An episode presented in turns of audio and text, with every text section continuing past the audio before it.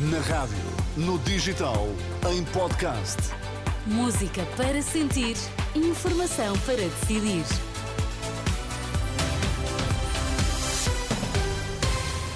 Começa agora o Jornal das 5 para já as notícias em destaque. Boa tarde.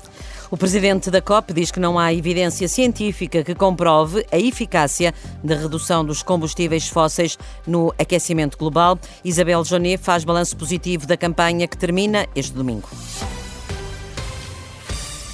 A vice-presidente dos Estados Unidos criticou esta tarde os planos do primeiro-ministro israelita na faixa de Gaza. Kamala Harris falou em demasiados palestinianos mortos na faixa de Gaza. Também o secretário da Defesa, Lloyd Austin, disse que a defesa das vidas de civis palestinianos deve ser uma responsabilidade moral e um mandato para Israel. São declarações citadas esta tarde pelo jornal espanhol El País. Estas divergências entre aliados surgem depois dos avisos já deixados pelo secretário de Estado Anthony Blinken em visita a Israel na passada sexta-feira. Israel que intensificou esta manhã os ataques na faixa de Gaza após o fim do cessar-fogo que durou uma semana. Os ataques ocorreram sobretudo em bairros residenciais e no campo de refugiados de Jabalia, no norte do território. O repórter da Al Jazeera, que está no local, refere que dezenas de pessoas morreram, muitas estão ainda a esta hora debaixo dos escombros.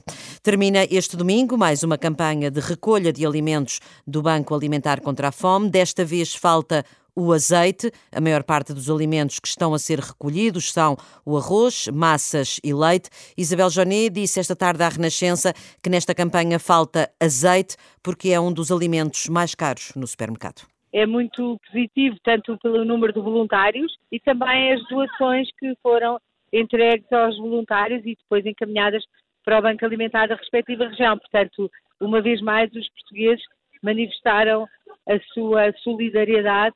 Vemos que a tipologia de produtos é muito semelhante, é sempre os produtos mais básicos, o leite, o arroz, as massas, cereais de pequeno almoço. Verificamos menos azeite, mas isto parece-nos normal, porque os, há produtos que encareceram muito eh, e, portanto, as pessoas querem participar e optam por dar uh, produtos mais baratos. Isabel Joné, presidente do Banco Alimentar contra a Fome, que espera ultrapassar as 2 mil toneladas de donativos nesta campanha.